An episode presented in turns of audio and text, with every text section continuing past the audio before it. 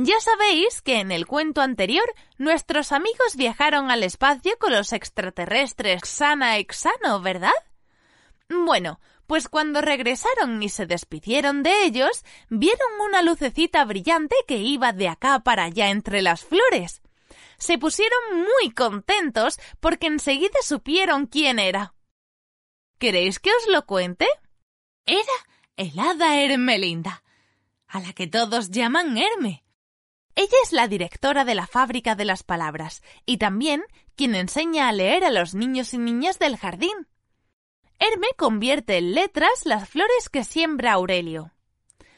Cada vez que ellos aprenden una letra, el hada va al jardín para hacer crecer otra nueva en las últimas flores que haya plantado el jardinero. Y es genial, porque al crecer las flores suenan y cada letra hace un sonido diferente.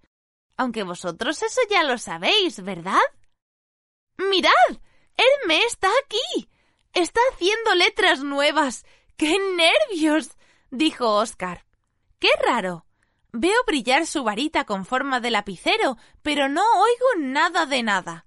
Se extrañó Ana, que, como sabéis, tiene muy buen oído.